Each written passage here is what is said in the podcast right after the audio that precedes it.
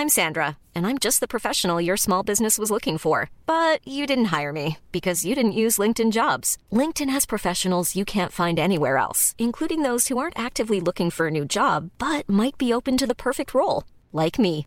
In a given month, over 70% of LinkedIn users don't visit other leading job sites. So if you're not looking on LinkedIn, you'll miss out on great candidates like Sandra. Start hiring professionals like a professional. Post your free job on linkedin.com/people today. Bonjour à tous et bienvenue à l'heure des pros ce matin, 11e journée de mobilisation. Emmanuel Macron avait parié sur l'enlisement du conflit ou l'essoufflement des manifestations. On attend encore 800 000 personnes dans les rues de France. 67% des Français reste contre la réforme des retraites, plus de 90% des actifs. Ces chiffres ne bougent pas depuis des semaines. Plus de deux tiers des Français soutiennent le mouvement. L'intersyndicale n'est pas désuni. Le dialogue social est rompu. Le gouvernement est bloqué. Plus rien ne peut se faire dans notre pays aujourd'hui. Et malgré ça, RAS à l'Elysée. Jusqu'à quand Question sans réponse. Ce matin, on en vient à espérer que le Conseil constitutionnel retoquera cette loi dont les Français ne veulent pas, que le gouvernement repensera sa copie, que la négociation reprendra et qu'on sorte enfin de cette impasse qui n'a que trop duré et dont la responsabilité incombe pour l'essentiel à Emmanuel Macron. Il est 9h. Audrey Berthaud.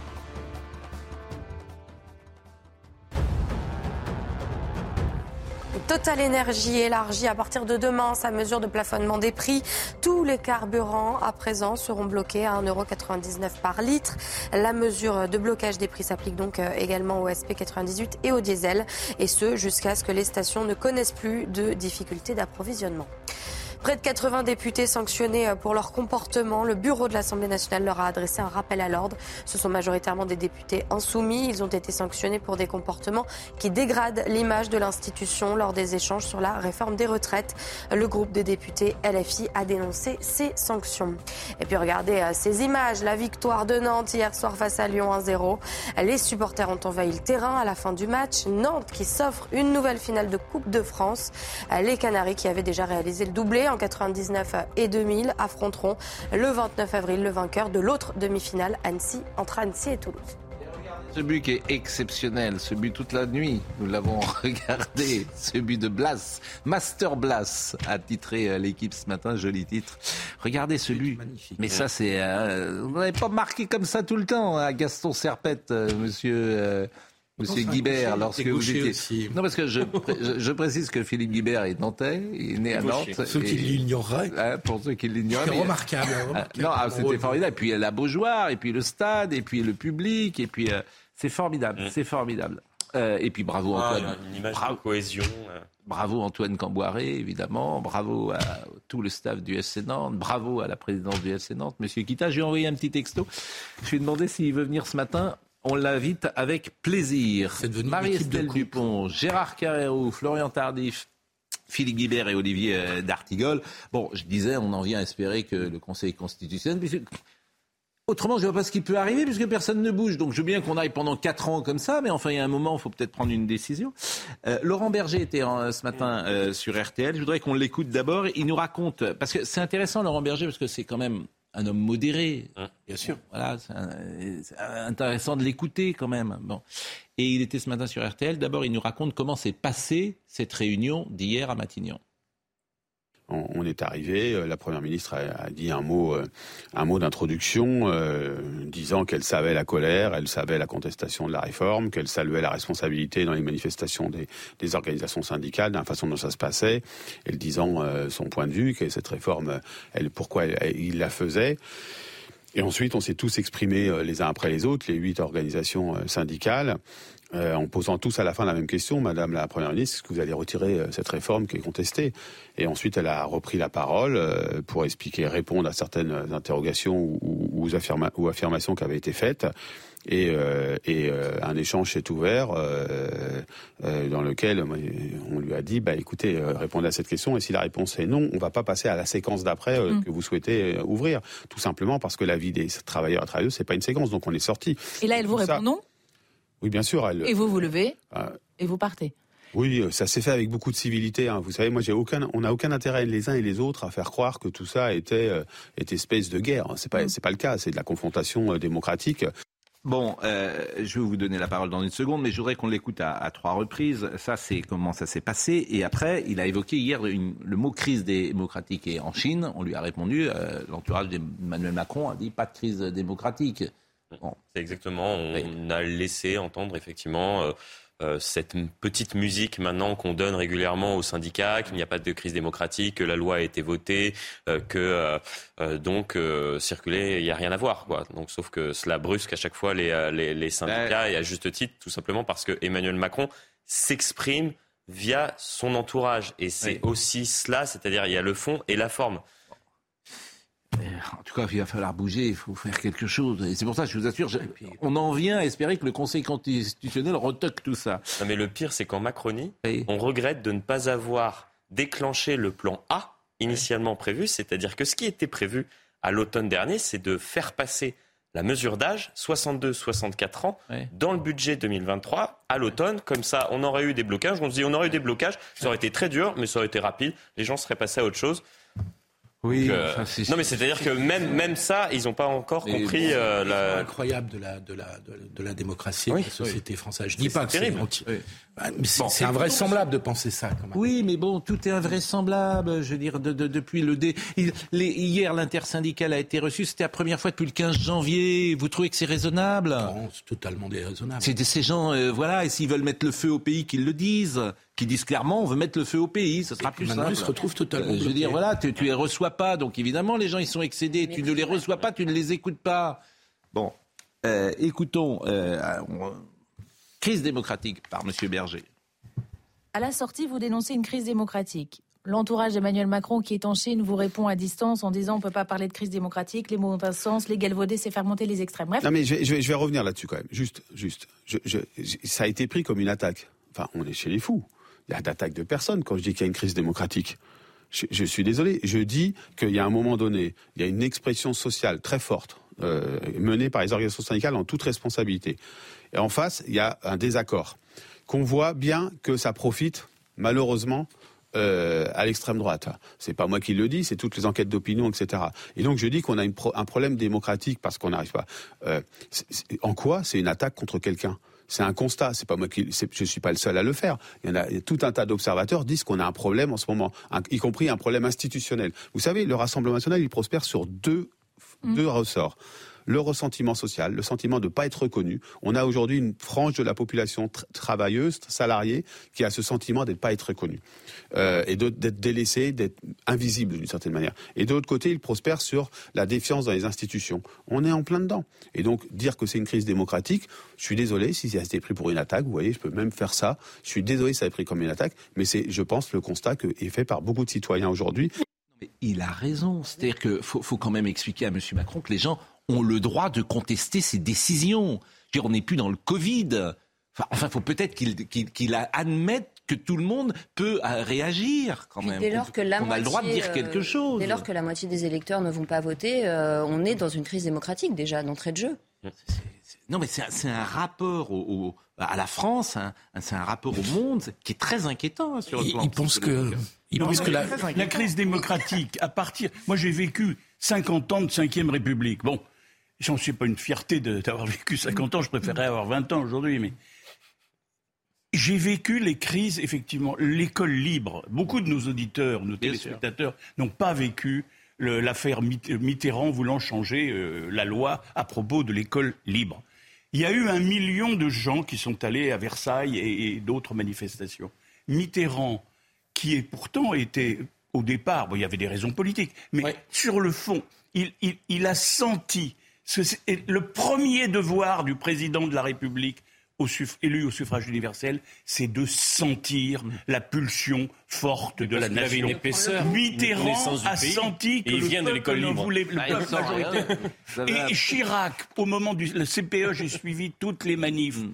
À un moment donné, ça passait effectivement, mais Chirac a senti. Pourtant, Chirac n'était pas un génie politique. Certains diraient que c'était pas le meilleur. En tout cas, il a senti.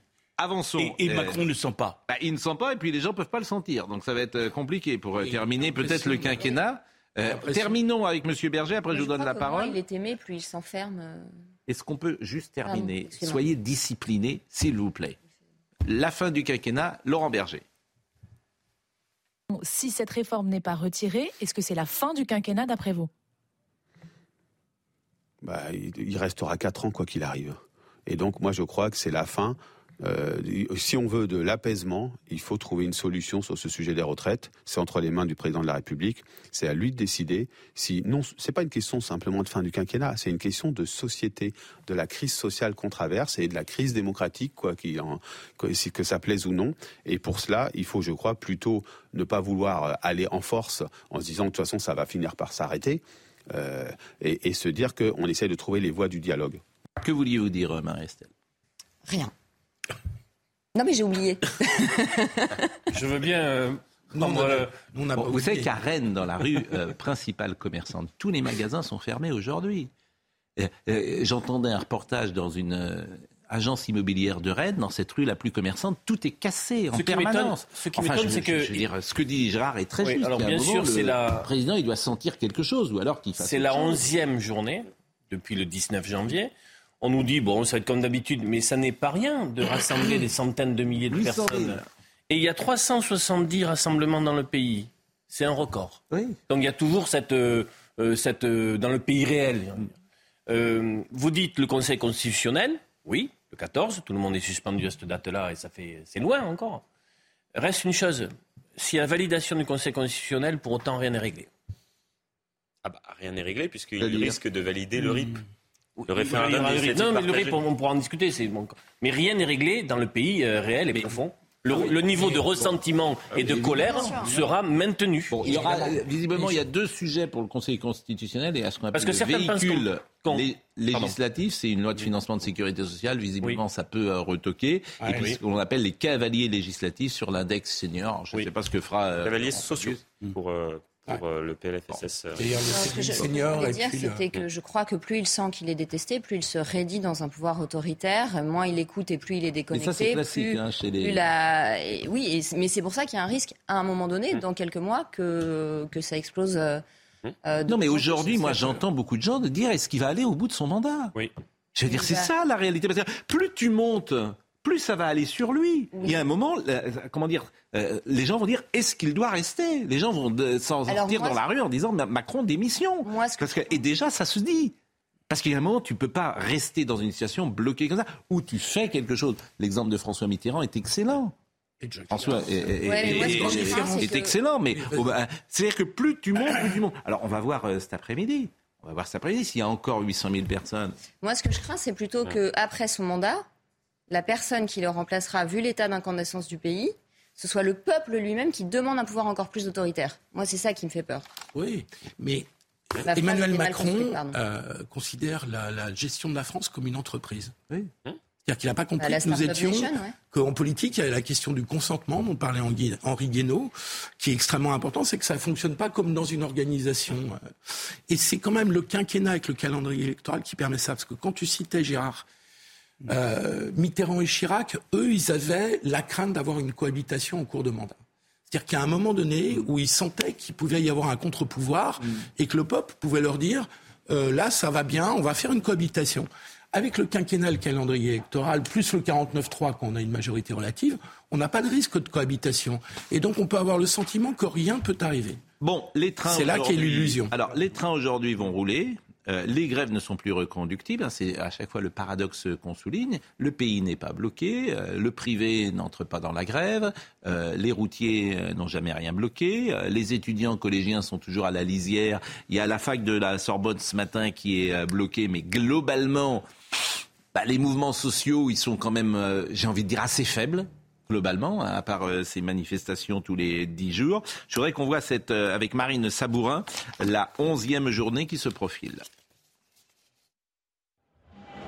Une onzième journée de mobilisation sous haute surveillance. Selon nos informations, 600 000 à 800 000 manifestants sont attendus au niveau national, dont 60 000 à 90 000 à Paris.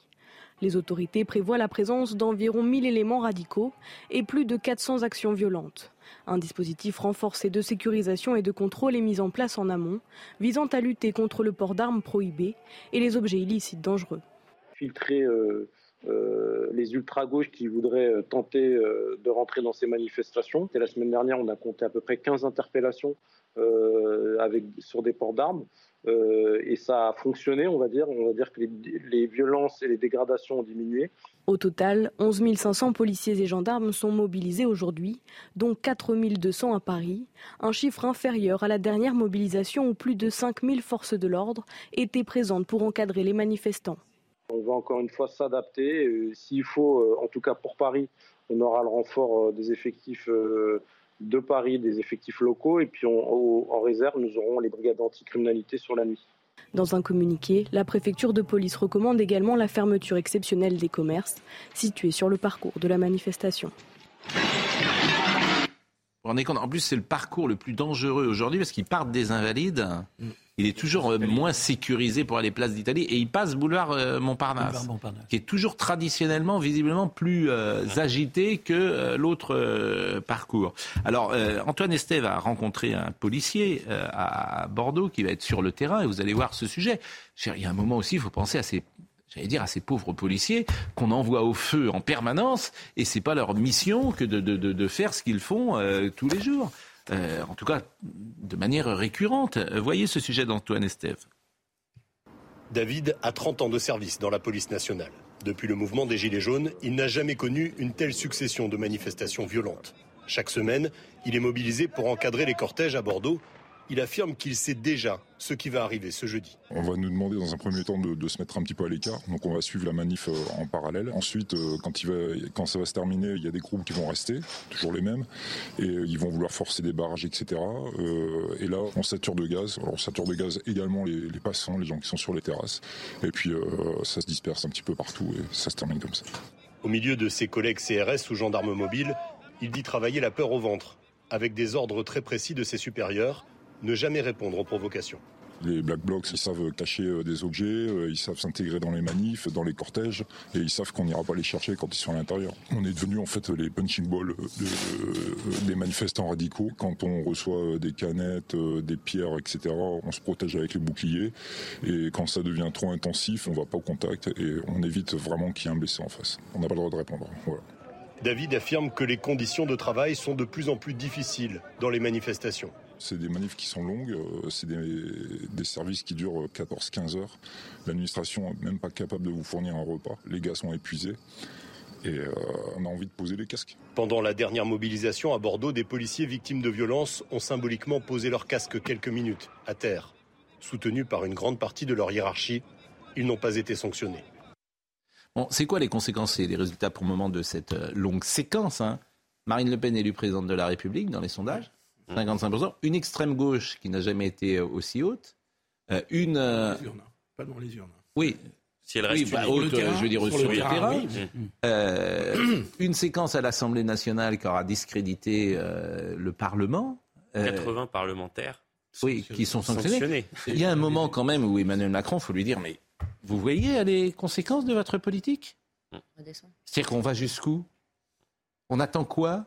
C'est bien, il y a un moment, tu es jugé sur tes résultats. Si c'est le président de la République qui euh, fait le marchepied à Marine Le Pen, c'est peut-être sa volonté d'ailleurs. Je ne sais pas, mais euh, c'est sa, sa, crainte. Bah, c'est sa crainte. il est dans un processus euh, d'autodestruction, c'est-à-dire sa plus grande crainte, c'est que Marine Le Pen arrive au pouvoir et il est en train de lui créer un tremplin. Mais il pense que d'ici là, il y aura un moment positif pour lui. Il pense que les JO 2024 pourront le. Mais les JO, je vais mais il pense que JO, ça, sont pas faits. Ça, que ça va le Le JO, faut pas. Je ne pas fait, les je, veux dire, je veux dire, les JO, c'est pas fait. Hein. Dans les projets de la Macronie, il pense que les JO leur donneront une respiration. Mais tiens, les JO. Les JO, c'est pas fait, moi pas fait. Parce que les JO, c'est un vrai. d'ici à ce que ce soit annulé. voilà, d'ici à ce que ce soit annulé, exactement. Parce que les JO, c'est attention, hein, c'est un vrai euh, pouvoir. Mais je vous dis simplement leur calendrier. Si tu es l'intersyndicale, les JO, c'est dans rien du tout, c'est dans moins d'un an. Tu dis, ok les gars, on va jusqu'au. Si tu as un référendum d'initiative ah partagée, le processus nous amène au début des Jeux Olympiques. Oui. C'est-à-dire, c'est au début des Jeux Olympiques qu'on aura la fin du euh, processus du référendum Peut-être Hidalgo elle va changer d'avis, peut-être qu'elle va, du coup, elle va, elle va, parce qu'elle a peur peut-être pour elle, les JO, elle a envie de les avoir, les JO à Paris. non, mais c'est très intéressant. Un pouvoir peut en être pour espérer sortir de la crise par les Jeux Olympiques. Bon, c'est quand même un truc de, de, faux, quoi. Non, mais, mais parce, parce qu'on a un pouvoir complètement bloqué, parce qu'ils n'ont pas le début, le commencement d'une solution pour sortir mais il y en a qu'une. Il y en a qu'une. Aujourd'hui, de revenir sur tu le retires. Il y en a qu'une. Je suis d'accord avec vous, mais à l'évidence, euh, à l'évidence, ils ne veulent pas. Euh, ils ne veulent pas. Donc, euh, ils ne veulent pas.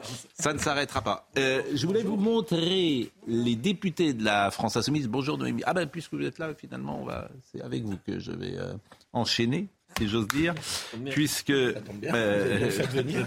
vous avez bien fait de venir. vous avez bien fait exactement. Vous êtes venu avec votre ordinateur. Eh oui, parce que j'ai pas eu le temps d'imprimer. Ben, ah ben, bon, à tous, il y a bien longtemps qu'on n'imprime plus.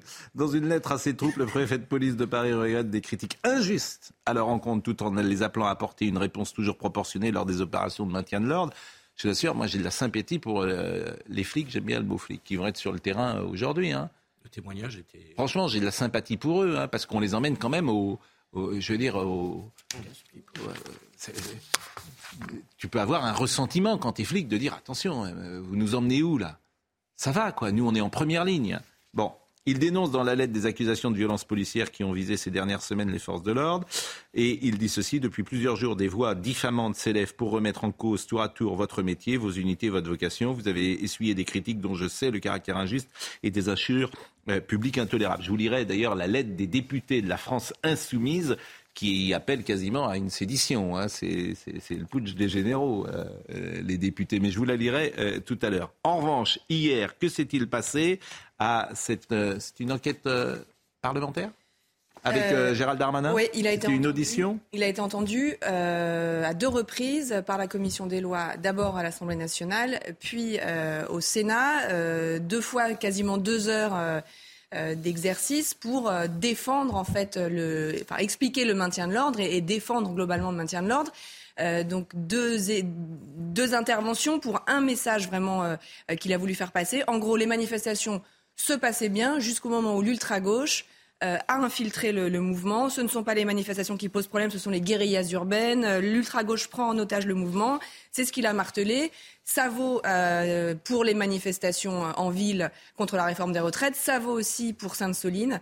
Euh, c'est ce qu'a dit Gérald Darmanin. Il a insisté sur la présence très importante de l'ultra-gauche. 200 personnes radicalisées, identifiées par les services de renseignement et un millier de manifestants venus euh, chercher l'affrontement. Gérald Darmanin qui a fait part d'ailleurs d'une certaine inquiétude. il a parlé de 42 projets en France qui, pourraient, qui ont été identifiés par les services de renseignement comme pouvant donner des contestations violentes. Pour 17 d'entre euh, la crainte d'une radicalisation du niveau de Sainte-Soline. Et il a donné un exemple, par exemple, c'est l'autoroute entre euh, Toulouse et Castres, où il y a une, vraie inquiétude sur le fait qu'il puisse y avoir un. Bien sûr. Vous savez combien ils sont en ce moment à, être sur cette autoroute euh, Je veux dire, à, tenter de faire une ZAT 10.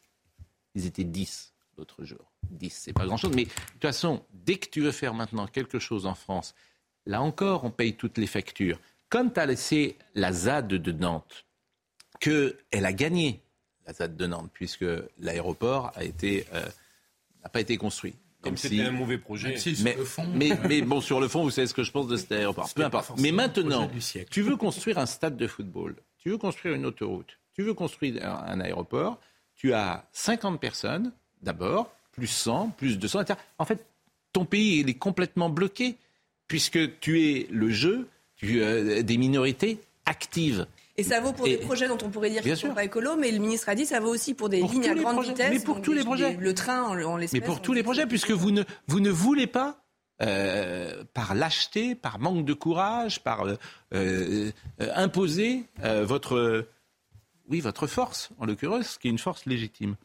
Euh, on va écouter Gérald Darmanin, c'est sur les braves M. là, il a, il était, donc il, a d'abord fait un propos liminaire assez long euh, dans, les, dans les deux cas, et puis ensuite il a répondu aux questions. Il y avait des, euh, chez les députés plus de 35 questions. Il a été chahuté clairement. Il y avait des moments où les députés manifestaient bruyamment leur désaccord, et à un moment il est effectivement interrogé sur les braves M. Vous savez, les brigades de répression de l'action violente motorisée. Ce sont ces policiers qui peuvent, qui se déplacent à moto. Il va le dire. Écoutons-le. D'abord, quand on veut dissoudre la Bravem, c'est un peu étonnant parce que ça n'existe pas. C'est pas une unité, la Bravem. C'est quoi la Bravem? C'est quoi la Bravem? Euh, C'est euh, des personnes qui sont des compagnies d'intervention, donc évidemment formées au maintien de l'ordre. Évidemment formées au maintien de l'ordre. J'ai vu fleurir le fait qu'ils n'étaient pas formés au maintien de l'ordre. Ils sont évidemment formés au maintien de l'ordre. Les compagnies d'intervention de la préfecture de police qui utilisent des motos, non pas pour intervenir, c'est pour ça que les parallèles avec euh, des affaires euh, dramatiques il y a 30 ou 40 ans sont non seulement outranciers mais insultants, et surtout totalement ignorants. Bon.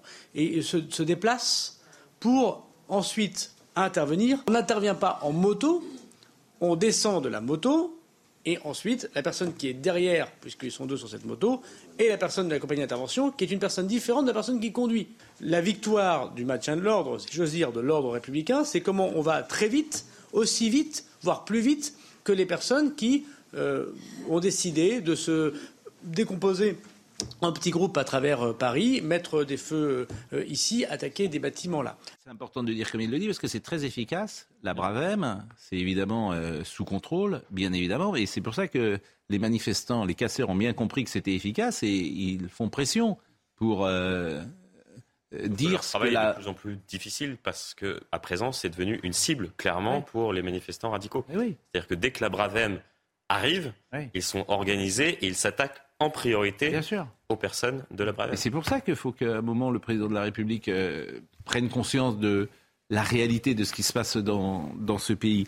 On va marquer une pause, je vous lirai euh, les, le courrier des députés de la France insoumise qui appelle quasiment les gendarmes et les policiers à faire euh, sédition. A tout de suite. Audrey Berthaud nous rappelle les titres du jour. Onzième journée de mobilisation aujourd'hui. Le lycée Rodin dans le 13e arrondissement de Paris est bloqué euh, depuis ce matin. Les lycéens protestent contre la réforme des retraites. Euh, des rassemblements sont prévus partout en France aujourd'hui. 6 à 800 000 personnes sont attendues selon les autorités. Hasard du calendrier, la niche parlementaire des écologistes a lieu aujourd'hui. La quasi-totalité des propositions de loi du groupe ont été soit rejetées, soit vidées de leur substance. Plusieurs textes restent tout de même au programme, comme l'interdiction des vols en jet privé, de la chasse le dimanche ou encore un accès au RSA dès 18 ans. Mais les écologistes ne se font pas d'illusions sur leur chance d'être adoptés. Et puis près de 900 supporters de Liverpool ont déposé plainte contre l'UEFA. Tous ont été victimes des incidents autour du Stade de France lors de la dernière finale de la Ligue des Champions. L'UEFA en effet été désignée en février par un rapport indépendant comme la principale responsable dans ces incidents. Les députés de la France insoumise de la NUPES ont signé une lettre qu'ils ont envoyée aux policiers. Il y a notamment Hugo Bernat Lissis, il y a Antoine Léaumont, il y a Thomas Porte ou Daniel Obono. Euh, policières, policiers, gendarmes, mesdames et messieurs les gardiens de la paix. Que écrivent-ils C'est daté euh, du 5 avril. Face aux nombreuses mobilisations contre cette réforme injuste, le ministre de l'Intérieur et des Outre-mer, Gérald Darmanin, vous a donné des consignes de fermeté en ne condamnant pas les actes les plus évidemment contraires au code de déontologie de la police et de la gendarmerie. Il a même encouragé une certaine brutalité utilisation non nécessaire et non proportionnée de la violence, insultes, irrespect envers la population. Gardien de la paix républicain, vous savez comme nous que ces actes entachent l'uniforme et que l'absence de condamnation du ministre de l'Intérieur équivaut à un blanc-seing. Et plus loin, ils disent gardien de la paix. Votre code de déontologie vous autorise à son article R 434.5 à faire part de vos objections à un ordre que vous considérez comme manifestement illégal et de nature à compromettre gravement un intérêt public. Vous savez que certains ordres donnée entre dans ce cadre.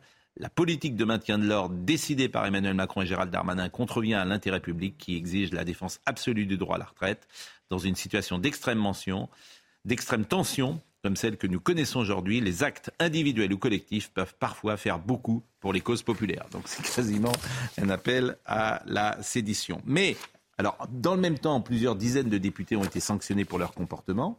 C'est le bureau de l'Assemblée nationale, sa plus haute instance, qui a adressé un rappel à l'ordre à plusieurs euh, dizaines de députés majoritairement hein, insoumis. À vos souhaits. Pardonnez-moi, c'est la climatisation. Euh, environ 80 députés vont ainsi être sanctionnés. Et M. Cazeneuve, il est courageux, M. Cazeneuve, ancien ministre.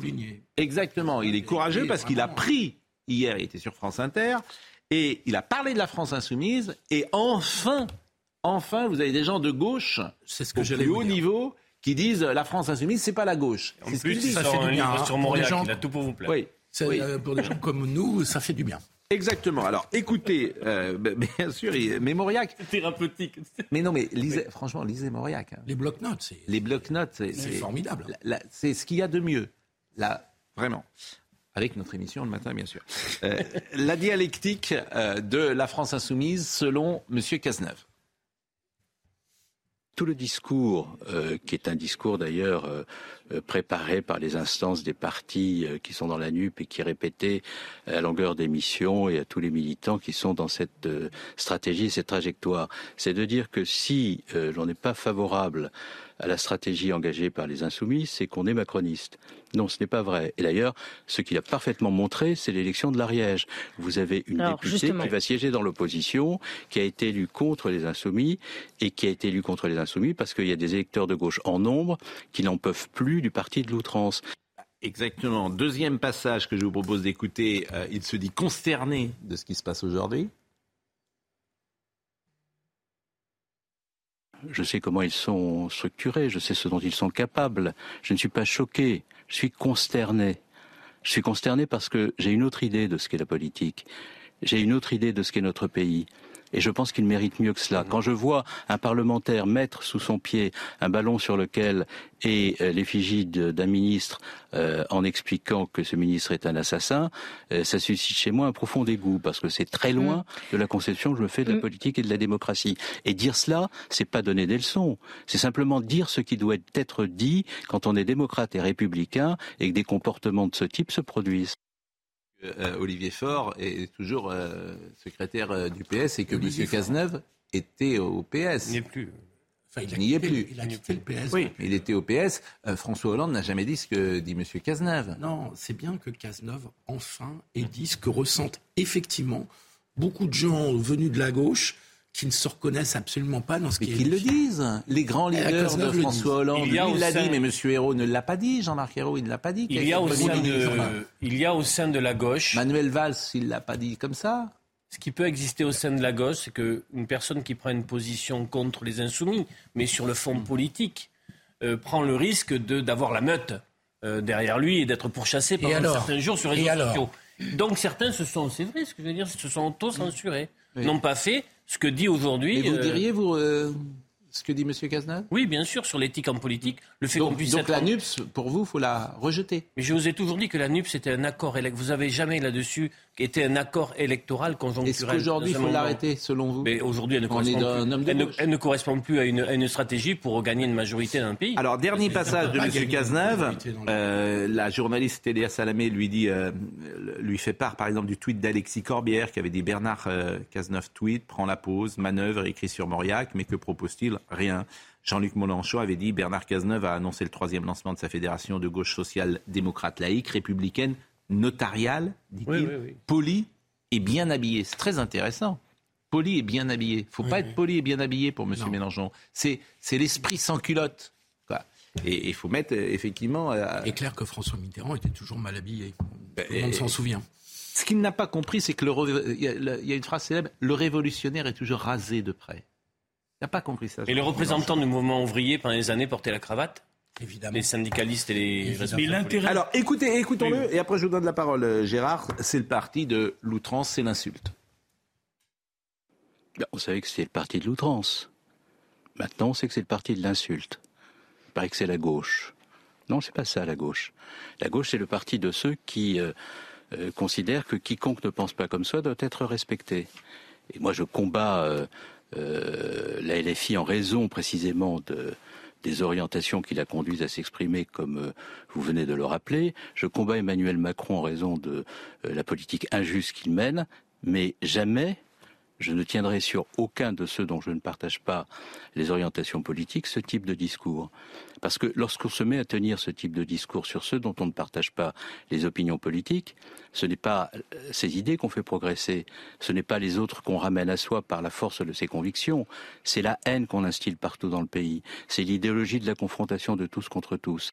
Bon, Écoutez, je pense que les hommes de gauche que vous êtes se reconnaissent. De, de, la gauche qui se réveille. Je crois qu'il y a un créneau pour Cazeneuve. Il y a un créneau depuis, on peut dire, depuis l'élection présidentielle, il n'y avait pas de créneau pour les socialistes. Et l'idée que ce soit François Hollande qui incarne ce retour était quelque part. Euh, rédhibitoire. oui, sinon ridicule, mais en tout cas, bah, comme vous voulez.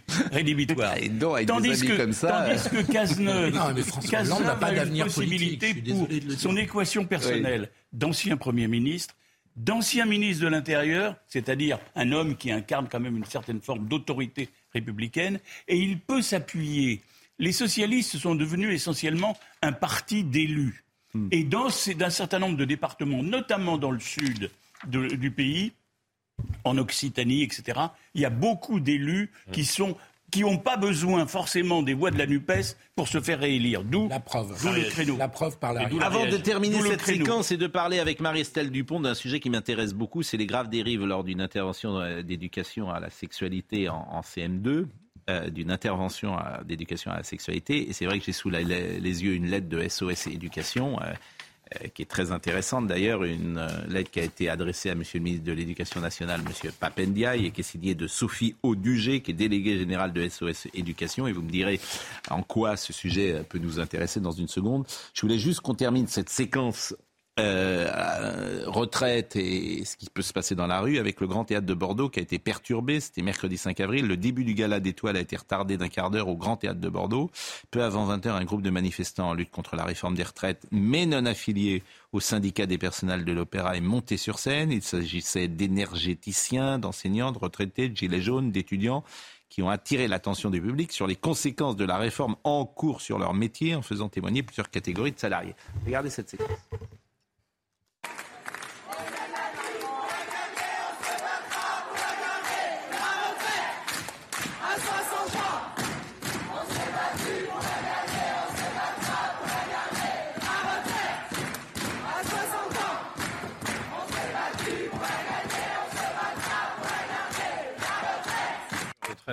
La retraite à 60 ans, on s'est battu pour euh, l'avoir. On voit la gare. Bon, les gens étaient manifestement euh, un peu surpris dans ce grand théâtre de Bordeaux. C'est pas violent. Quoi. Et il y a, euh, oh, non, c'est pas violent. Et aujourd'hui, il y a manifestation dans les allées de Tourny que connaissent très bien les Bordelais. Euh, on fait une parenthèse, Marie-Estelle, euh, avec euh, cette lettre de Madame Sophie Audugé adressée au ministre de l'Éducation. Objet grave dérive lors d'une intervention d'éducation à la sexualité en CN2. Qu'y a-t-il dans cette lettre? Alors en fait, SOS Éducation euh, interpelle le ministre de l'Éducation nationale qui, euh, vous vous rappelez peut-être, à la rentrée avait dit, avait dit que la priorité pour, euh, pour lui était de mettre dès le primaire l'éducation sexuelle au cœur des enseignements. Alors sur l'éducation sexuelle, évidemment, nous projetons tous un corpus qui reposerait sur deux jambes l'instruction en biologie, gamètes, ovaires, spermatozoïdes, fonction de reproduction, et puis un volet éducation morale et civique, comment protéger les enfants, ce qui est une des missions de l'école, hein, instruire, protéger, euh, c'est-à-dire quand un adulte te demande de toucher ton corps, tu dis non, c'est interdit par la loi, etc., etc. Donc comment apprendre aux enfants à se respecter, se faire respecter et respecter autrui. Ça, ça relèverait de l'instruction à l'école. Euh, il a demandé qu'il y ait des ateliers euh, pédagogiques d'éducation sexuelle, mais il n'y a pas de livret qui a été fourni pour encadrer et pour former les personnes qui délivrent ces, enseignements. Et ces enseignements sont tantôt euh, dispensés par l'infirmière scolaire, tantôt dispensés par la maîtresse, tantôt dispensés par des associations extérieures à l'école qui sont en fait des associations de lutte contre l'homophobie. Donc là, on voit bien qu'il y a une sorte déjà de confusion entre l'instruction et une forme de militantisme, etc. Et donc, nous, on a eu, au sein de l'Union pour la protection et la santé des enfants, dont je suis l'ambassadrice et parmi lesquelles se trouve l'association SOS Éducation, des plaintes de la part de parents qui nous disent que, voilà, en CM1, des enfants 9-10 ans, euh, au cours d'un atelier pédagogique, sont sortis complètement traumatisés, se bouchant les oreilles, disant je ne veux plus retourner à l'école, euh, parce que l'infirmière scolaire qui se chargeait de l'atelier ce jour-là leur a expliqué que, je cite, et euh, je m'excuse pour les personnes sensibles, pour le plaisir, une fille suce le pénis du garçon, 9 ans. Le garçon suce le vagin de la fille et peut avaler quelque chose. Pour le plaisir, la fille peut caresser délicatement les testicules du garçon. L'objectif affiché par le ministre de l'Éducation nationale était de lutter contre les abus sexuels, puisqu'on sait que les chiffres officiels rapportent un enfant sur dix, soit trois enfants par classe, victimes d'abus sexuels. Évidemment, c'est beaucoup plus, puisque tous ceux qui sont atteints d'amnésie traumatique ne parlent pas. Euh, donc la lutte contre l'homophobie et euh, la lutte contre les abus sexuels est l'objectif de ces ateliers. On se demande donc comment on peut y arriver en délivrant un contenu. Or, la circulaire précise bien, l'éducation nationale précise qu'on doit faire preuve d'une grande vigilance pour que les enseignements, je cite, soient pleinement adaptés à l'âge des enfants. Euh, il y a un développement psycho-affectif de l'enfant, il y a un développement hmm. euh, cognitif, émotionnel. Euh, et là, il y a une sorte d'effraction. C'est-à-dire que quand tu as un enfant qui est immature biologiquement. Qui est euh, en pleine croissance, en pleine maturation mm. relationnelle, entend des termes qui font effraction dans son imaginaire et dans la construction de l'image de son corps, il y a quelque chose qui relève du trauma. C'est dans une qui classe. casse la dynamique. C'est un cas. Alors, c'est un seul cas. Il y a eu plusieurs plaintes. Parce que c'est ça qui est important. Effectivement, il peut toujours avoir. Euh, est-ce que c'est un cas? Est-ce que c'est plusieurs cas dans plusieurs classes, dans plusieurs villes de France? Il y a eu plusieurs plaintes qui ont été rapportées à l'Union pour la protection. De la même classe Alors, plusieurs plaintes Il y a le département 42, euh, où il y a eu euh, plusieurs parents qui, qui, qui, nous ont écrit.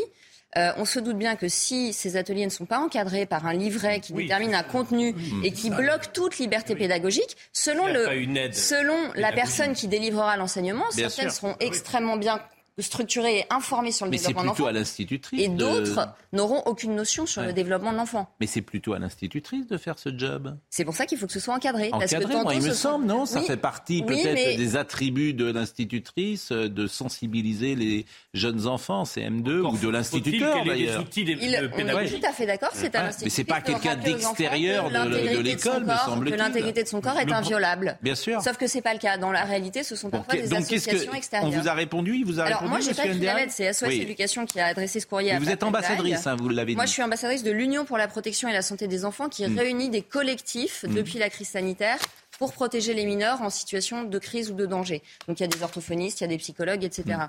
Et SOS Éducation a adressé ce courrier en rappelant au ministre que là, sa circulaire n'était pas respectée. Hein, puisqu'ils euh, disent bien qu'il euh, ne faut pas qu'il y ait de contenu à dimension sexuelle stricto sensu à l'école élémentaire. Mm. Et donc on l'alerte, on lui dit écoutez, peut-être qu'il faut euh, encadrer les choses, donner un livret, expliquer qu'il y, a un contenu qui peut être délivré quand on a 9 ans, qui n'est pas le même quand on a 17 ans, bien évidemment, et que la puberté est terminée, donc que la maturité physiologique et affective est plus avancée. Ça nous a paru important et c'est pourquoi nous voulions vous donner la parole sur ce sujet et vous donner un peu d'espace pour évidemment pouvoir en parler.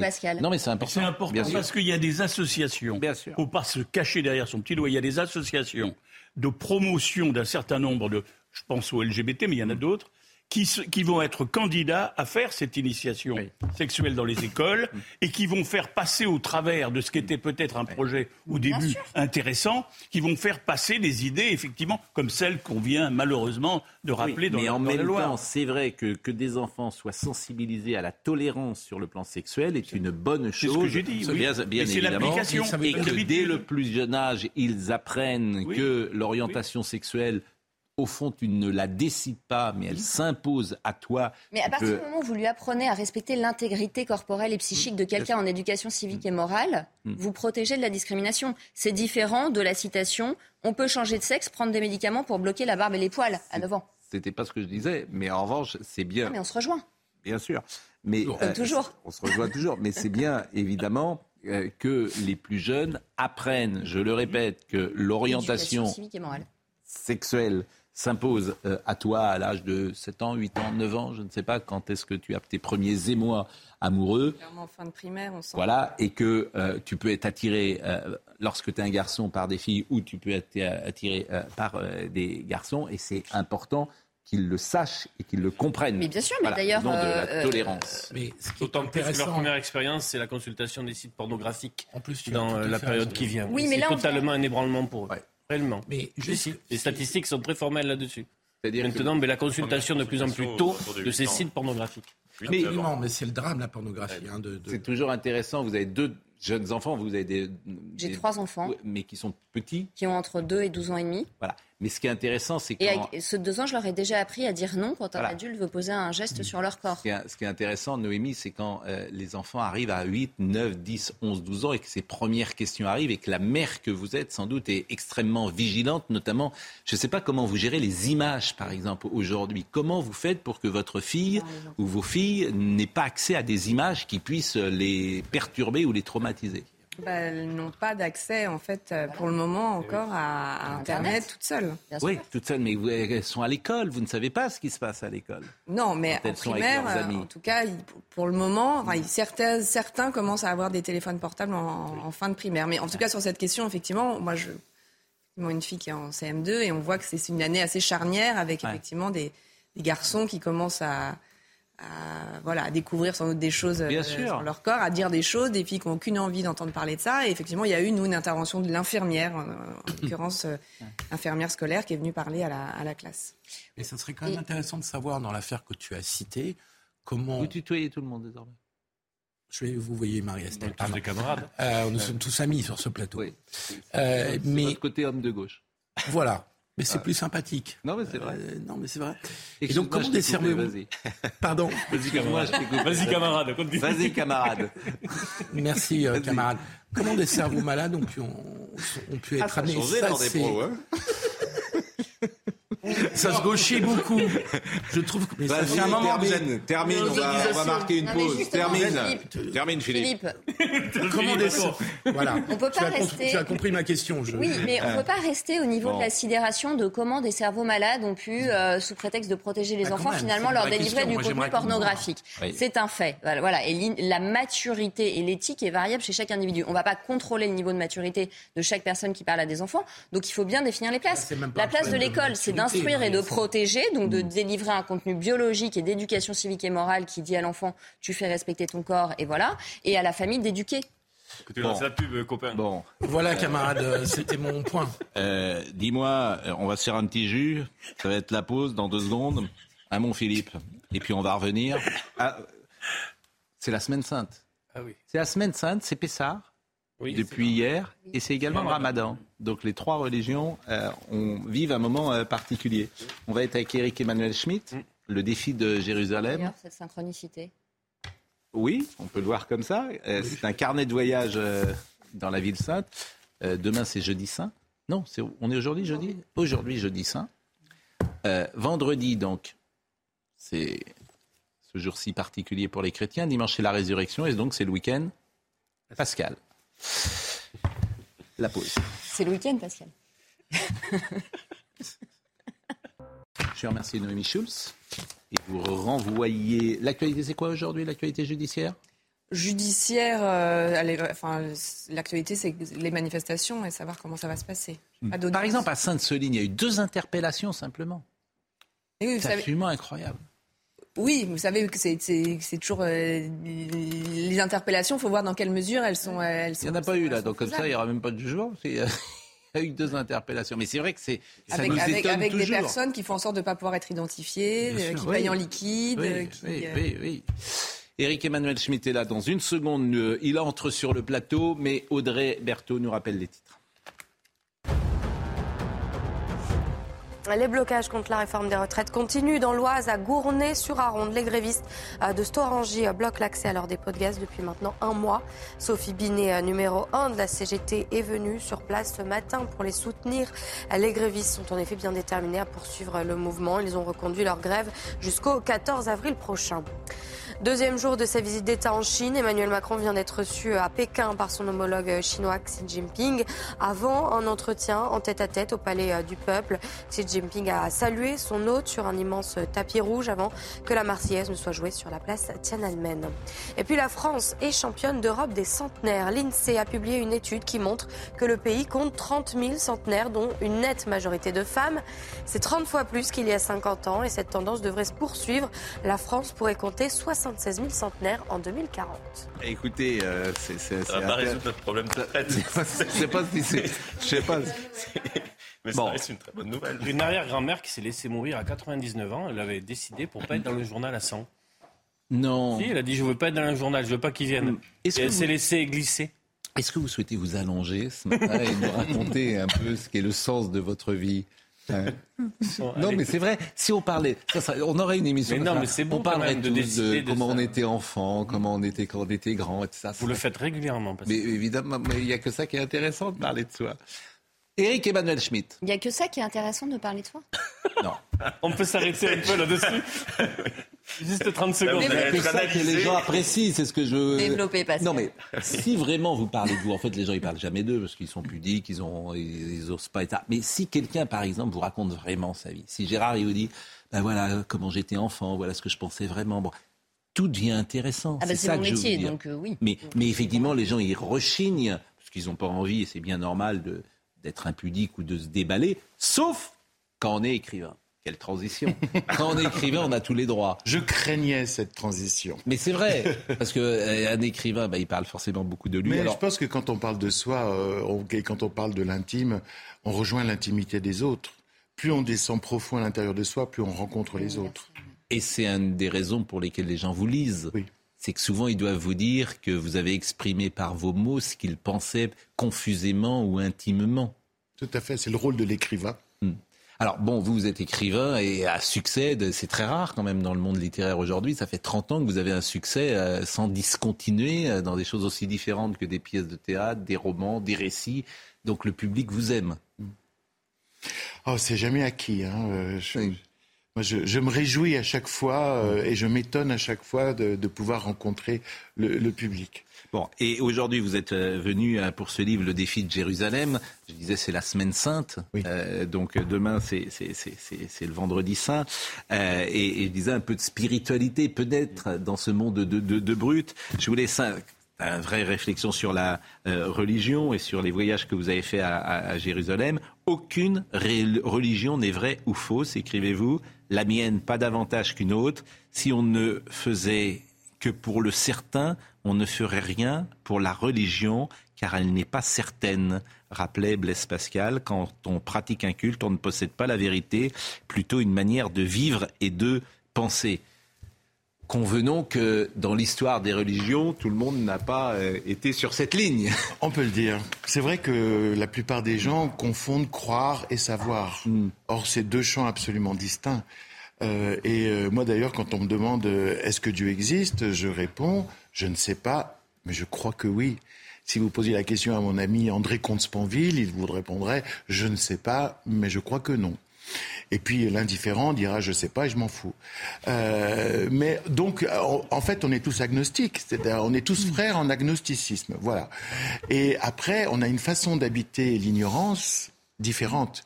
Et moi, j'ai longtemps habité l'ignorance avec euh, angoisse, j'étais athée, et puis euh, j'ai reçu la foi, et maintenant j'habite cette même ignorance avec confiance. Qu'est-ce que vous voulez recevoir la foi? C'était quand? C'était comment? C'était pourquoi?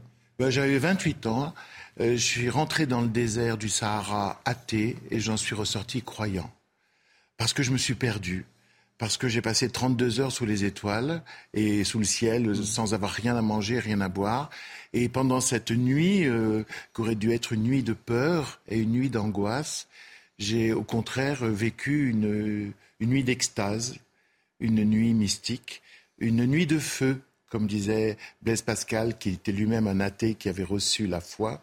Et une, cette nuit de feu, j'y avais consacré un livre. Euh, C'était une expérience spirituelle, pas une mm. expérience religieuse, parce que je, mm. je n'étais pas dans le cadre d'une religion. J'étais dans, dans, dans, cette rencontre. Évidemment, ça m'a, ça m'a totalement modifié, parce que une révélation, c'est une révolution. Il faut tout repenser. Il faut trouver d'autres termes. Mm. Il faut regarder les autres différemment. Donc c'était un immense cadeau et un immense travail aussi après. C'est quoi croire? C'est quoi croire? C'est-à-dire que vous pensez quoi au fond? Que, mais non, vous pensez quoi? Vous pensez qu'une fois que vous allez mourir, vous serez toujours présent, que votre esprit sera là? Vous pensez euh, que tel le jugement dernier, que vous serez réincarné, que vous allez, quoi, pas réincarné, mais que vous allez euh, euh, ressusciter? C'est quoi croire? Croire, c'est faire crédit au monde en pensant que tout a un sens. C'est vrai que certains jours, c'est difficile. Hmm. Euh, mais se dire, bon, si, si je n'aperçois pas le sens de ma vie, de ma mort, etc., euh, ça vient de mes limites à moi et non pas des limites euh, de, de l'existence humaine. C'est devenir humble par rapport à ces ignorances, hmm. en disant c'est moi qui ne sais pas. Je veux dire, c'est pas absurde. C'est un peu théorique. Ah non Non, parce qu'après, ça induit toute une, toute, mm. effectivement une vie différente. C'est-à-dire que on est confiant dans le mystère. Par exemple, moi, la mort, puisque vous me posez la question, je ne sais pas ce que c'est. D'ailleurs, je. Oui, vous pensez quoi au fond après? Mais c'est forcément une bonne surprise. Donc, vous pensez que vous continuerez d'exister d'une manière ou d'une autre? D'une manière ou d'une autre. Que l'esprit est là? Voilà, parce que mm. parce que j'ai confiance dans ce mm. que je ne connais pas. Alors évidemment, bon, je ne vais pas vous faire tous les euh, ce qu'on dit dans ces cas-là, je crois que c'est Raymond Aron qui avait dit comment on peut croire en Dieu après Auschwitz. Bon, c'est vrai qu'on est tous tellement confrontés à ce que nous sommes, à ce que nous vivons, à ce que nous voyons que, en même temps, on est tous pareils là-dessus, euh, devant ce que vous appelez ce mystère et l'incompréhension. La, question d'Aaron, elle, est profonde, elle est juste. Et moi, d'ailleurs, je l'avais rencontré quand j'étais jeune homme. Euh, mais euh, j'ai essayé de beaucoup répondre à cette question dans certains mm. de mes textes. Euh, je veux dire, Auschwitz, c'est pas l'œuvre de Dieu, c'est l'œuvre des hommes. Mm. Donc ne cherchez pas des responsables ailleurs qu'au sein de l'humanité devant des horreurs pareilles. Donc je disais, c'est un carnet de voyage pour Jérusalem. Vous écrivez aussi le bonheur se trouve actuellement chez ceux qui pratiquent les vertus énumérées humilité, douceur, sensibilité, probité, compassion, pureté, pacifisme, rébellion. Jésus les encourage à les repérer et à en éprouver plus de satisfaction. Son message pourrait se formuler en ces mots heureux, vous l'êtes déjà, vous l'êtes à votre insu, prenez-en conscience, puisez-y de la force et de la sorte engendrez votre avenir. Le bonheur se trouve actuellement chez ceux qui pratiquent les vertus énumérées, euh, humilité, douceur, sensibilité. Mais tous ceux qui sont dans l'action, que vous soyez euh, un sportif de haut niveau, que vous soyez un grand chef d'entreprise, que vous soyez... Bon, parfois ils oublient ces valeurs-là. C'est même ce qui les fait avancer. S'ils sont euh, uniquement dans l'humilité, ils ne deviennent pas un grand champion parfois. S'ils sont dans la douceur, ils ne deviennent pas forcément un grand homme politique. C'est ce, que disait Sacha Guitry. Rien de grand ne s'est fait par modestie. Hmm. Euh, parce qu'il était contre la modestie. Euh, non, mais euh, le problème, c'est l'équilibre. C'est-à-dire, je pense que la spiritualité, est là pour tempérer nos envies de, de vainqueur, pour mm. tempérer nos envies de pouvoir, mm. pour tempérer euh, notre, notre audace. Mm. Mais les deux sont... Et la schizophrénie, plus parfois que l'esprit de nuance. Bah, on peut être parfois une forme de schizophrénie. Ben, euh, je pense que euh, il faut plutôt chercher à avoir des contrepoids mm. qu'à couper, à casser en étant schizophrène. Quel regard euh, l'écrivain porte-t-il sur la, par exemple sur la situation d'aujourd'hui? Vous, vous, connaissez Emmanuel Macron? Oui, je l'ai rencontré. Oui. Bon, qu'est-ce que vous avez échangé avec lui? Sur ces sujets, non, parce que je l'ai mm. rencontré il y a mm. plusieurs fois, mais pas depuis un an et demi. Bon, quel regard, par exemple, l'écrivain porte-t-il sur la société d'aujourd'hui? Euh, moi, je suis très inquiet parce que je trouve que. Hum, euh, euh, comment dirais-je On plus. On, confond l'intelligence avec la capacité de dire non. Et on ne parle plus de la capacité de dire oui. Je suis pas en train de parler de la réforme des retraites, etc.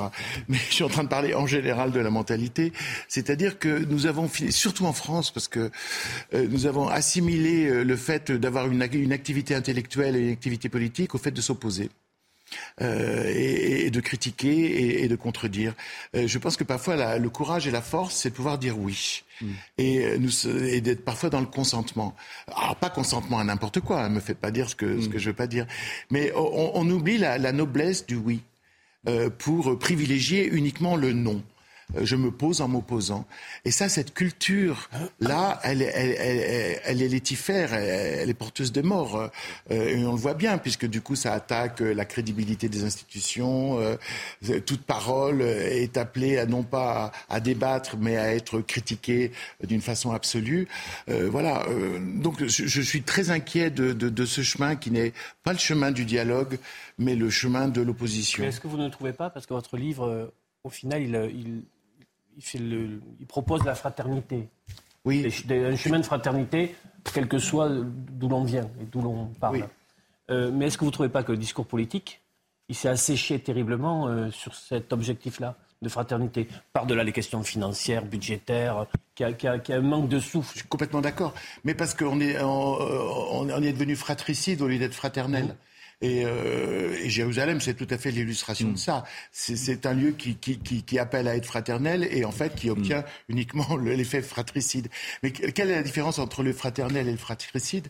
Le fratricide, c'est celui qui est dans l'oubli du Père. Mm. Et c'est ceux qui sont dans l'oubli de l'origine, qui sont dans l'oubli de, de l'origine commune. Si on est dans l'oubli de l'origine commune, oui, on n'est pas fraternel, on est fratricide. Et alors, ça peut, ça peut, l'origine commune, ça peut être la République aussi. Oui. C'est-à-dire que voilà, si on, on, ne, on, ne, met pas une transcendance dont on reconnaît la nécessité et dont on se sent issu, eh bien, bien sûr, on n'est pas fraternel, mm. on est fratricide. le, votre livre, en tout cas, donne envie d'aller à Jérusalem, évidemment. Ça, c'est ce qui est peut-être le plus fort euh, du livre. Et d'ailleurs, il y a un passage, vous dites ce matin, je constate que se produit le même phénomène que le lendemain de ma première visite au Saint-Sépulcre. Je ne me rappelle plus de rien de ce que j'ai fait après avoir touché le tombeau. J'ai dû agir par capillarité, m'agréger au groupe, suivre le mouvement, revenir ici, m'asseoir, dîner, dormir. Cette, euh, vraiment, euh, en refermant le livre, on se dit, mais on va prendre un billet, on va partir pour... Il faut on va partir pour Jérusalem et euh, cette ville finalement euh, éternelle, bien Parce sûr. Parce que vous, si vous y allez, vous vous confrontez non seulement à un lieu qui est, hmm. qui est millénaire, qui a des couches d'histoire absolument hallucinantes, c'est quand même le seul lieu de pèlerinage pour les trois monothéismes. Oui. C'est pas c'est pas Lourdes qui est uniquement pour les catholiques ou la Mecque uniquement pour les musulmans. C'est les trois. Donc c'est immédiatement cet appel à la fraternité plutôt qu'au fratricide. Bon, c'est pas ce qui se vit réellement. Et puis vous vous confrontez surtout avec vous-même. Quand vous vous baladez dans les rues de Jérusalem, vous entendez tout le temps au fond de votre esprit qui es-tu Toi? Eh oui, mais qui êtes-vous vous? Moi, ah bah, moi, je suis très clairement euh, un chrétien. Euh, qui vit bras ouverts par rapport aux autres religions, parce que j'adore le, dialogue interreligieux, mais très clairement un chrétien. Mm. Euh, et encore plus depuis que je suis allé à Jérusalem, parce que ma foi était intellectuelle, spirituelle, mm. bâtie dans la solitude, dans la lecture des mm. évangiles, dans l'expérience du désert. Et en allant à Jérusalem, d'abord je l'ai partagé avec d'autres. Et puis cette foi, surtout, elle est devenue incarnée. Parce qu'au Saint-Sépulcre que vous avez évoqué, et à différents moments, j'ai vraiment vécu, je dirais, d'une façon physique, charnelle, quelque chose qui n'était qu'intellectuel auparavant. Euh, évidemment, vous évoquez aussi le, le, le conflit israélo-palestinien, les combats auxquels se livrent Israël et la Palestine depuis 75 ans se révèlent donc une guerre fratricide. Le même sang coule des deux côtés. Le même sang coule des deux côtés. Du point de vue de l'humanité, toutes les guerres le sont fratricides, comme les mythes s'échinent à nous le rappeler, opposant Seth à son frère Osiris, Cain à Abel. Éthéocle à Polynice, Rémus à Romulus. Euh, quelle cruelle ironie de constater qu'ici aussi l'histoire défait ce que la nature a fait. Les péripéties des conquêtes, des conversions, des exils, des retours ont séparé ce qui était uni, c'est l'histoire des hommes. Quand j'étais en face de, Jérusalem, la vieille ville, qui est une forteresse bâtie sur un roc mm. auquel on a rajouté des murailles, euh, je, me disais vraiment que les hommes n'ont pas la sagesse des pierres. Parce que les pierres, euh, elles servent à faire un temple eh grec, un temple romain, euh, euh, une synagogue, une mosquée, une chapelle. Et elles coexistent dans Jérusalem et elles forment cette unité de la ville. Parce que les pierres, elles savent qu'elles sont de la même origine. Et nous, et que les formes qu'on leur donne sont des formes d'emprunt. Et nous, nous sommes persuadés d'être absolument uniques et, et de n'avoir des formes que par nécessité. Donc on est dans l'oubli de l'origine commune quand on a une réflexion, euh, ce que nous sommes, c'est horrible, ce que nous avons fait, c'est horrible, et en même temps, nous sommes euh, des génies, ce que nous sommes capables de faire des génies, on est en permanence dans ce paradoxe. L'homme est capable du pire comme du meilleur. C'est beau quand vous avez dit sur hein, Non, mais bon, on va on va faire un petit tour dehors, peut-être. Je le dis euh, par Marine Lançon parce qu'aujourd'hui c'est quand même une journée particulière. on est effectivement, je ne sais pas si on a euh, des euh, possibilités d'aller voir euh, ce qui se passe dehors. Je voulais simplement peut-être à Rennes notamment dans des villes aujourd'hui.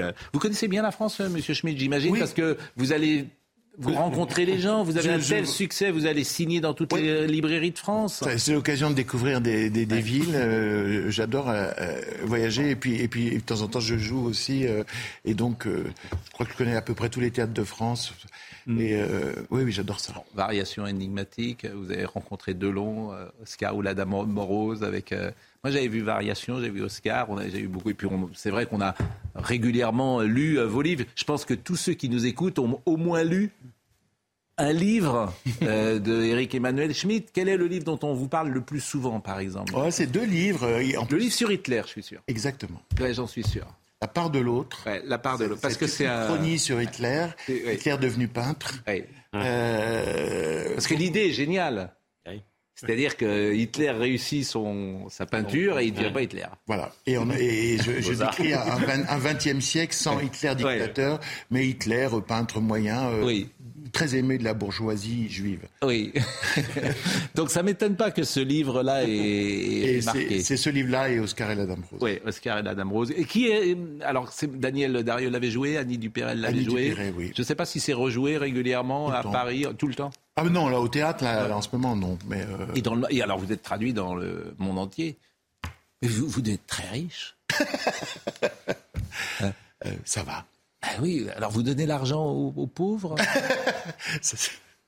Ça, c'est mon domaine. Est-ce que le chrétien que vous êtes euh, fait la charité ou que... Si je vous dis oui, j'aurais l'air de me vanter. La charité, c'est anonyme. Si je vous dis oui, j'aurais l'air de me vanter. Et si je vous dis non, ça serait faux. Oui. Et la charité, c'est anonyme par définition. Exactement. C'est celui qui dit. Là... Je trouve que c'est très important ce que vous dites sur l'humilité des pierres, en fait. Vous parlez de simplicité, mais c'est l'humilité des pierres. Parce que nous, je crois qu'on est, par la perte de spiritualité qu'il y a depuis 40-50 ans, on a, on a un vertige, en fait, hein, de prendre la place de Dieu et on a ce fantasme d'auto-engendrement. Donc on est très individualiste. On ne voit pas notre source commune. On ne voit pas l'unité qui nous relie. Oui. Et on a banalisé le lien, d'ailleurs. Hein. Le lien, maintenant, est une marchandise. Non, mais je, pense que le, recours à la transcendance est une chose qui permet aux hommes de vivre ensemble, paradoxalement. Bien sûr, mais bien sûr. Et de rester ancrés. Non, mais dans ce que vous et dites. mais où euh, Les racines, c'est pas dans la terre, les racines, elles sont dans le ciel. Dans le ciel, bien sûr. Dans ce que vous dites, vous semblez sous-entendre que c'était mieux avant. Non. Et je m'interroge toujours, pas une comme tout à chacun d'ailleurs, là-dessus. C'est pourquoi vous dites Pascal comme ça Parce que c'est la semaine. C'est la, semaine. C'était mieux avant quand en fait non mais Avant Auschwitz, avant hein. l'Inquisition. C'était mieux avant non, quand mais Vous êtes quand même gonflé. Hein. C'est pas moi qui passe des 10 des années 70 tous les jeudis. Mais, mais, c'était mieux avant quand pas avant... Donnez, votre playlist. Le, pas par exemple, il y a un livre formidable de Zweig. Un continuum temporel. On a perdu des choses. C'est un avant anthropologique.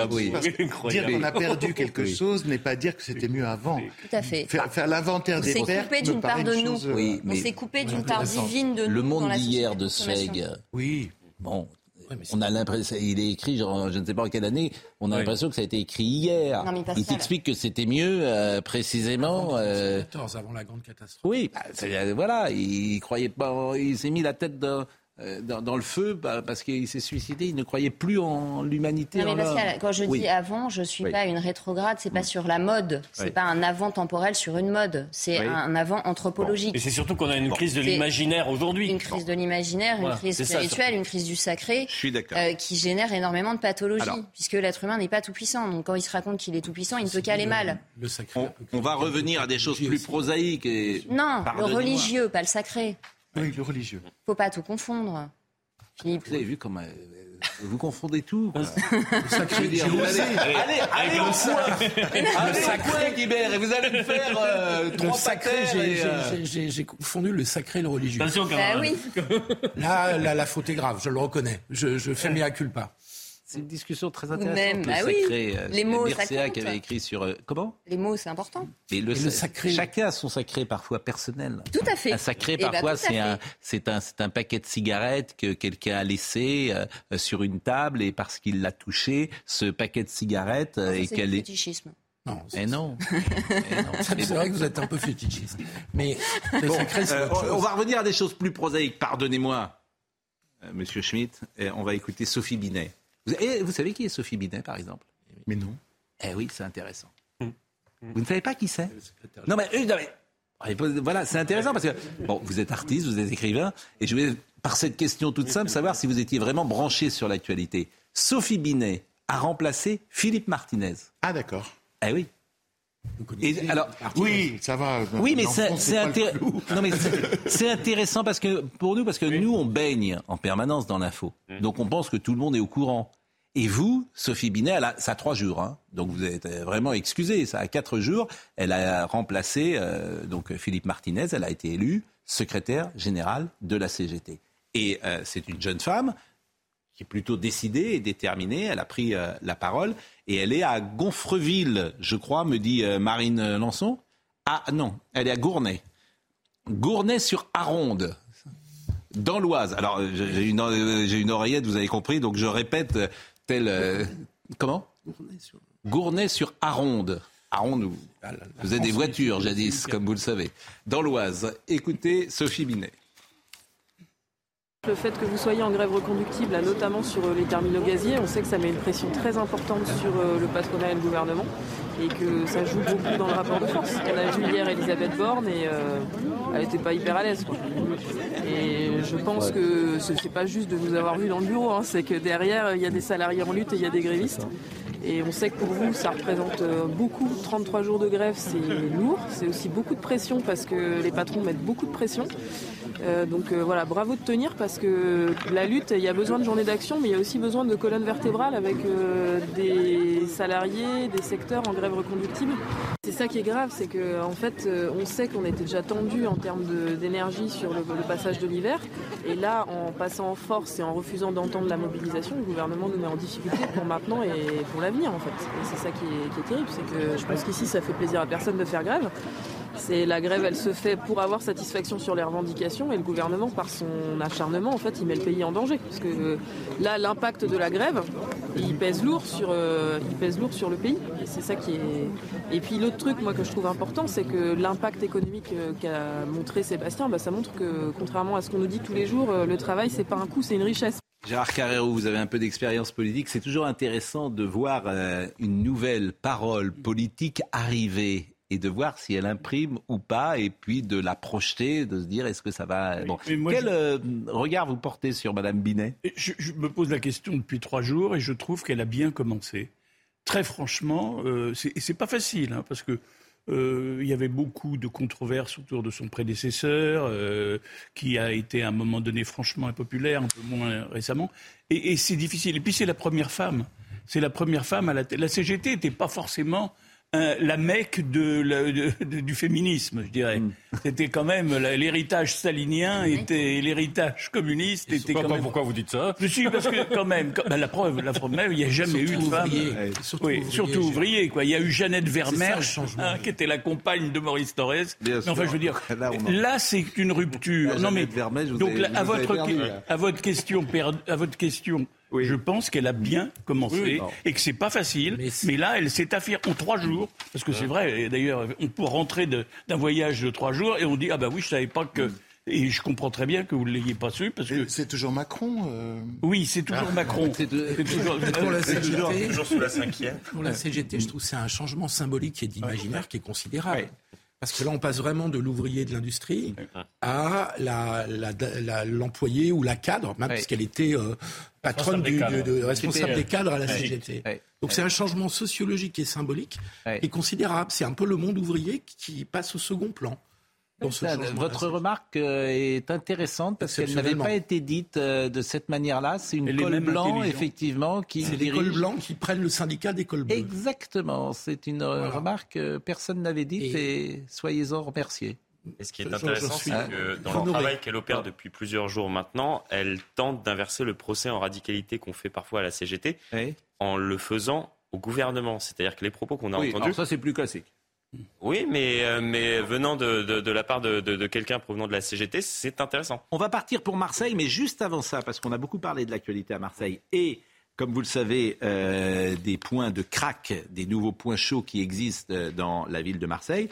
Donc, nous avons produit un sondage CSA en demandant aux uns aux autres s'il fallait faire appel à l'armée pour lutter contre le trafic de drogue dans les quartiers difficiles même si euh, l'armée n'est pas faite euh, pour euh, maintenir l'ordre, pour le maintien de l'ordre, mais peut-être une simple présence pourrait dissuader, rassurer les habitants. Sans surprise, 66% des gens trouvent que c'est oui, 33% pensent non. Ce qui est intéressant également, c'est euh, que les femmes euh, sont majoritairement ou réclament peut-être davantage d'ordre que euh, faut-il faire appel, comment dire, à faut-il faire à l'armée? 71% des femmes disent oui, donc plus que la moyenne générale. Les 18 au-dessus sur l'insécurité. Ouais. Parce qu'elles sont plus victimes que les mecs. Hein. Bien sûr, 18, les 18-24 ans également, 77%. Et euh, donc, c'est des chiffres vraiment qui sont assez euh, intéressants. L'armée ne souhaite pas accomplir cette mission, elle a bien raison. Et si vous posez la question, souhaitez-vous un commissariat de proximité, vous aurez les mêmes scores Et je pense que ça peut être l'une des solutions. C'est entendu. Laure Parra, justement, euh, qui est en direct de Marseille, pouvait peut-être nous donner des informations sur euh, cette onzième euh, journée de mobilisation. Et nous allons l'écouter dans la ville de Marseille. On reconnaît effectivement le lieu traditionnel, je pense que c'est le Vieux-Port. L'autre jour, je disais qu'il y avait les camions Enedis et vous nous aviez dit que la société fermait les yeux parce que c'est quand même des gens en grève qui utilisent les camions professionnels Enedis. Et je les vois encore, ces, ces camions bleus sur lesquels il y a une il y a une sono. Bonjour, Laure. Bonjour Pascal. Eh bien, ce que je peux vous dire, c'est que les opposants à la réforme des retraites n'ont pas dit leur dernier mot. En tout cas, c'est dans cet état d'esprit qu'ils sont en train de se rassembler. Vous le voyez euh, sur le Vieux-Port ce matin.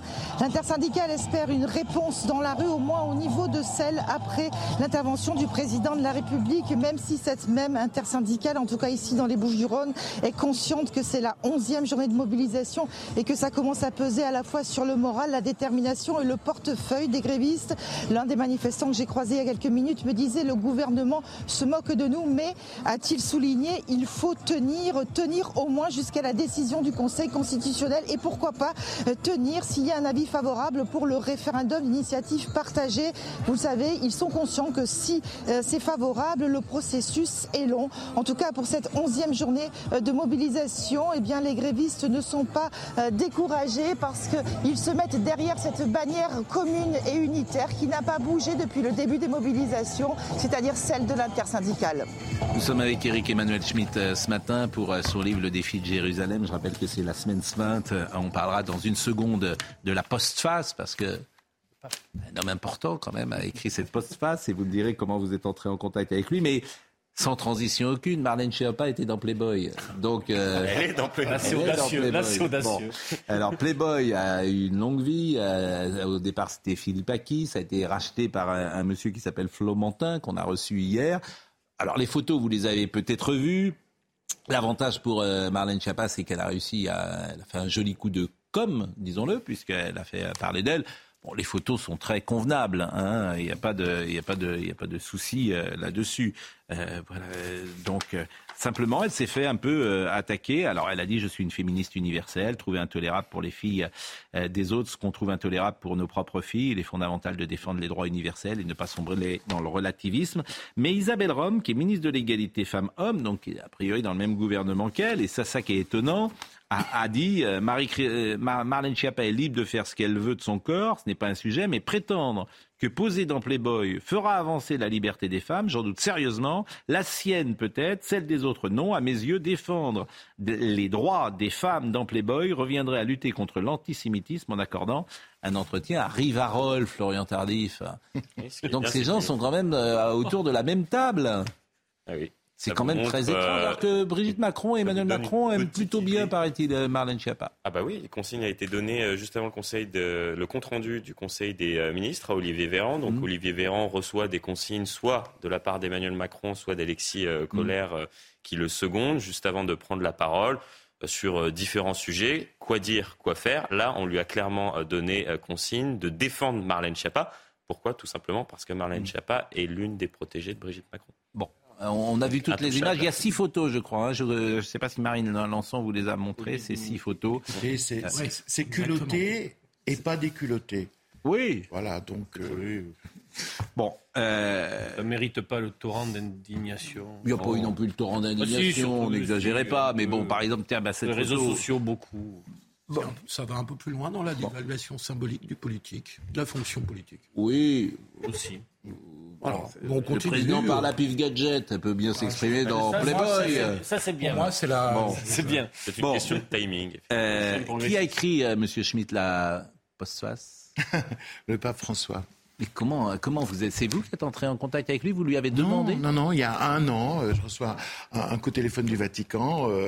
je pensais que c'était pour faire les médias, parce que tous mes livres sortent en Italie. je fais, Dans les médias, je fais aussi les médias du Vatican. Et non, c'était pour me faire une proposition en disant on aime votre foi, votre liberté, et on rêve de vous emmener euh, en Terre Sainte. Et le rêve surtout, ce serait que vous reveniez éventuellement avec un livre qui serait le récit intime de votre voyage en Terre Sainte. Ben, j'ai accepté. Et puis euh, le dernier jour où j'étais à l'école biblique et archéologique de Jérusalem, chez les Dominicains, un endroit absolument sublime près de la porte de Jaffa, euh, je reçois un autre coup de fil en me disant il vous attend après-demain. Qui? Le pape François. Euh, donc euh, voilà, je suis parti à Rome et puis on a passé un moment ensemble à discuter. Enfin, moi je voulais qu'il me parle, et non, mais lui il voulait m'entendre, donc on a eu une, une, conversation. Sur... Dans quelle langue vous avez échangé? Lui parlait en italien et moi en français. Il comprend parfaitement le français. Il m'a même à un moment cité le mémorial de Pascal, de Blaise Pascal, par ah cœur en français. Hmm. Ouais, c'est un jésuite euh, très cultivé en fait. Hmm. il, est plus, il, est plus, jésuite ou il est plus cultivé?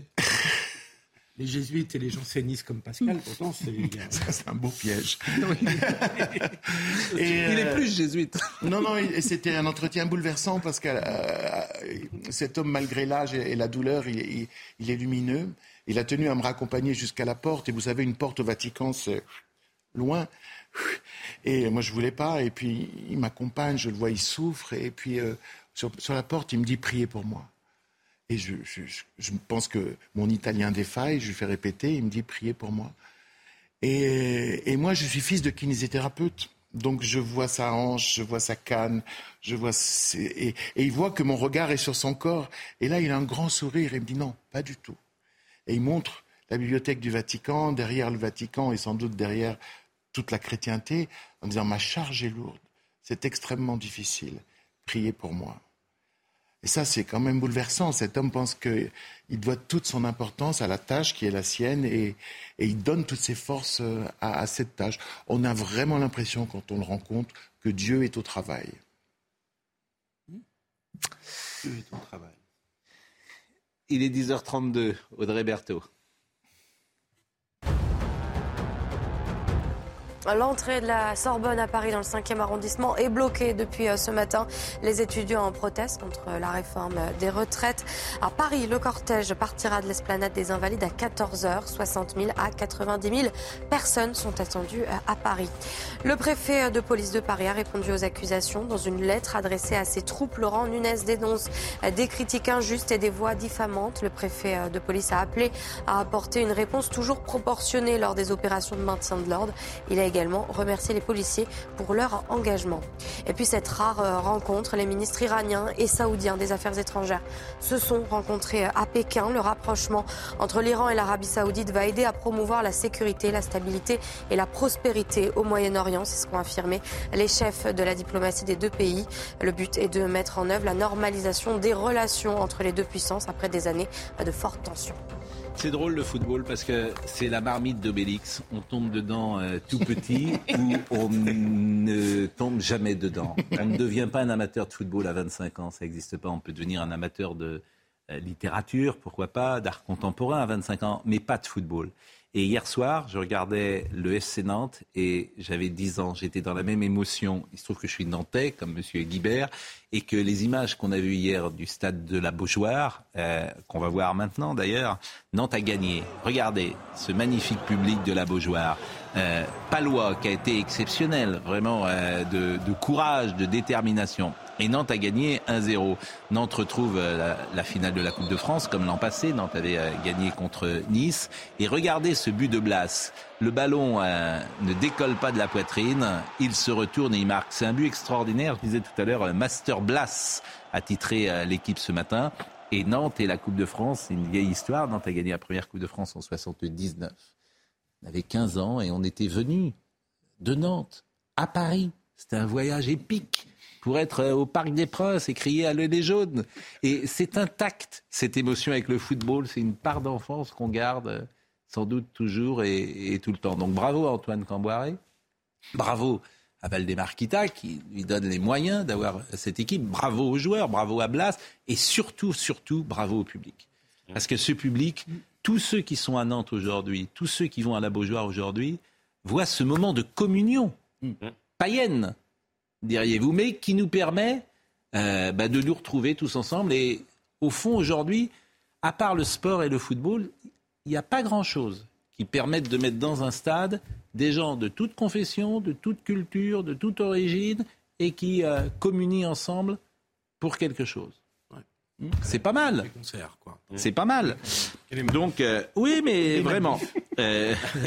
bon, je salue Dominique Grimaud qui nous écoute Dieu est au travail. Et effectivement, c'est ce qu'on retiendra peut-être de cette émission. C'était un plaisir, Monsieur Schmitt. Il faudrait que vous veniez plus régulièrement nous voir. Vous apaiser nos, débats qui sont parfois un peu.